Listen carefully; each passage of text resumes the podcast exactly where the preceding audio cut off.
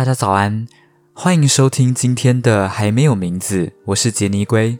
有没有觉得今天的开头比较不一样？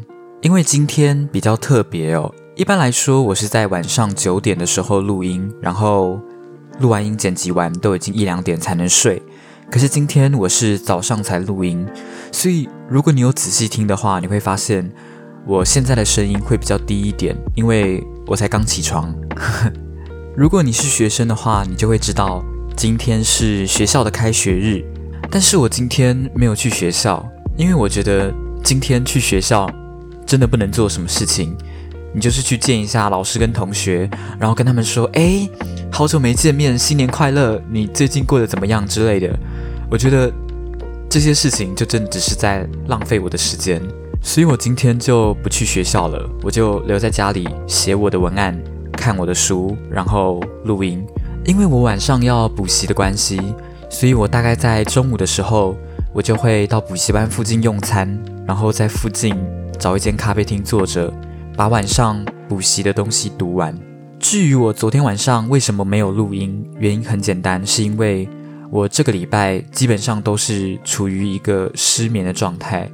我这个礼拜基本上都是一两点睡。可是我要到三四点才有办法睡着，我也不知道为什么，而且睡眠的品质蛮糟糕的，所以我昨天就到药局，然后买了一颗助眠的药，吞了一颗之后就早早休息了。这就是我昨天没有录音的原因，所以我现在才会在录音。我要补我昨天没有发的节目。我今天起床的时候心情非常好，因为我昨天睡得很安稳。说实话，我真的超开心的。你们知道失眠最痛苦的事情是什么吗？对我来说，我觉得失眠最痛苦的事情，不是说你很累，但是你睡不着，而是说你会觉得你躺在床上的这一段时间都是在浪费时间，因为你什么事情都没有做，你就是躺在那边，你没有办法睡觉，你也没有办法做事情。这个时候，你就会陷入两难的情绪：我该起床做事吗？如果我现在起床做事，做到我累了再去睡，可是你有没有办法保证，等你做完事情真的很累很累的时候，你躺在床上就一定有办法睡着？那如果你今天做完事情回来，你还是睡不着，那要怎么办？而且如果你今天起床做事情，假设你做了一个小时。它基本上就表示你在这一个小时里面是绝对不可能睡着的，因为你不可能工作到一半就直接倒下去嘛。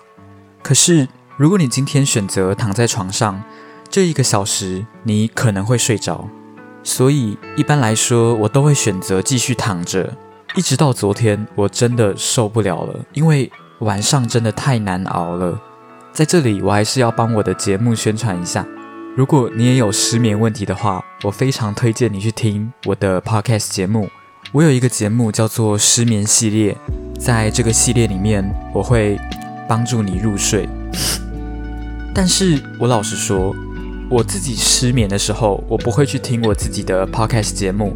谁谁会去听自己的声音睡觉？你告诉我，谁会去听自己的声音睡觉？所以没办法，好吗？真的没办法。我除了吃药之外，我想不到其他方法可以改善我失眠的问题。好，我们失眠的问题就讲到这边，因为我也不想要去回忆失眠的感觉，真的很痛苦，好吗？真的很痛苦。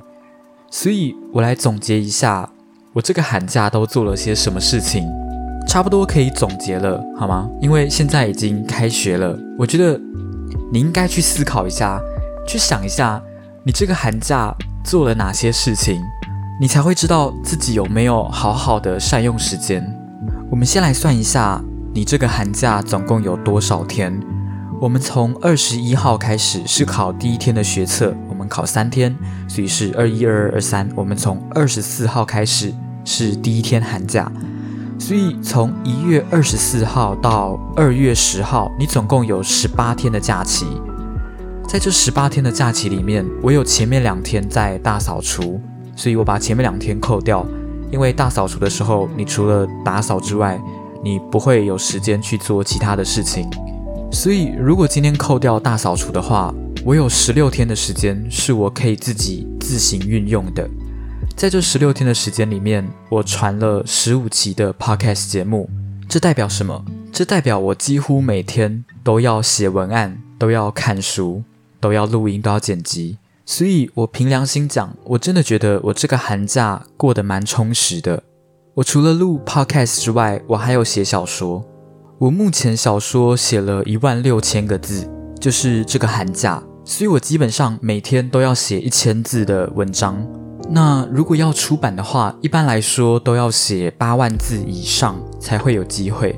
所以，我给我自己的期望是，我希望在我毕业之前，我可以把这一部作品完成。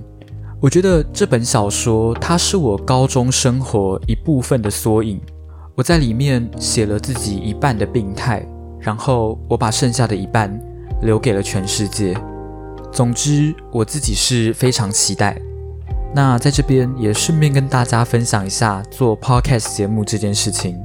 我这边可以从后台看到所有平台关于我节目的数据，包含所有平台的点击次数跟下载次数。我来看一下我节目的热门单集是哪几集。前面两名都是时事新闻，一个是关于印度跨性别女人的死亡请求，另外一个是澳大利亚如何实现消除 HIV 病毒。哎，我真的没有想到第三名会是《亲爱的日记》。亲爱的日记是做起来最不费力、最轻松的，因为，因为你不需要写文案，你就真的只需要拿着麦克风，然后去讲一下今天的心得，去讲一下最近发生的事情就可以了。然后要花费我最多时间才能完成的说书节目，只有一集上榜。OK，这一集就是太宰治的人生笔记。看来我以后说书多讲。其他作家好了，我先把太宰治讲完，然后我再来想一下之后要讲谁。关于《人间失格》的文案我已经写好了，所以预计明天我就会来录《人间失格》的说书节目。等讲完《人间失格》，我会讲《为荣之妻》，再来讲《斜阳》。这三本是我觉得太宰治最重要的三部作品。这三部作品分别可以对应太宰治人生当中的三个女人。《为荣之妻》这一本书对应的是太宰治的妻子金岛美之子，《斜阳》这本书对应的是太宰治的第一位情妇太田静子，《人间失格》则是在太宰治最后的时间，也就是他与他的第二位情妇山崎富荣相处的这一段期间写下来的。在写完《人间失格》这部作品之后，太宰治就自杀了。至于这三本书的内容，还有我在看完这三本书之后的感想，我们会留到之后的节目里才跟大家分享。那我不知道有没有讲过，就是我做 podcast 之前，原本是要找另外一个同学一起来做这个节目，可是我之后想了想，我还是觉得自己一个人最方便，就是你可以自己去决定很多事情，有一些事情你自己一个人很好解决，当这件事情有另外一个人的时候。你可能就要考虑到对方的感受，你要先问对方的想法，然后之后讨论才能下定论。他很常把一件容易的事情复杂化，所以这个时候我就会去思考一个问题，就是我到底有没有必要去找另外一个人来跟我完成现在的工作？如果今天我可以一个人完成这个工作，而且他不会给我太大的负担。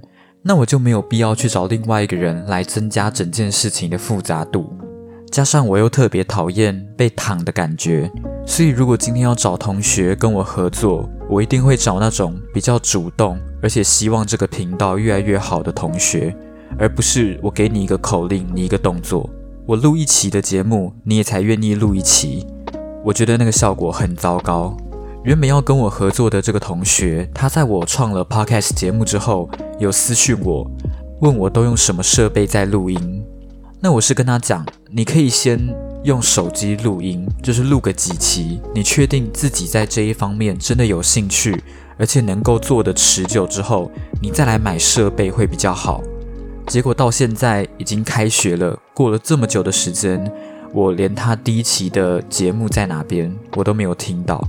所以，如果你们以后要找合作的伙伴，这个合作的伙伴一定很重要。你要么自己来做，你要么就找一个真的有办法跟你合作的伙伴。就连在学校分组做报告也是一样的道理。如果有跟我分过组的，就会知道我都有说过，你一定要做事情，哪怕只有一点点都好，不然这个报告上面不会有你的名字。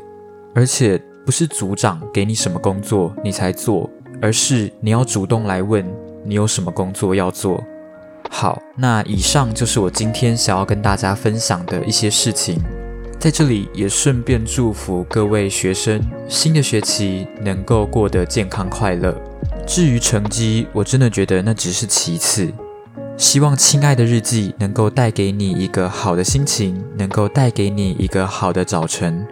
如果喜欢我的 podcast 节目的话，记得去订阅我的 podcast 频道，并且多多帮我分享。要开启小铃铛，才会在我节目上市的第一时间接到通知。我们在未来的节目里不见不散。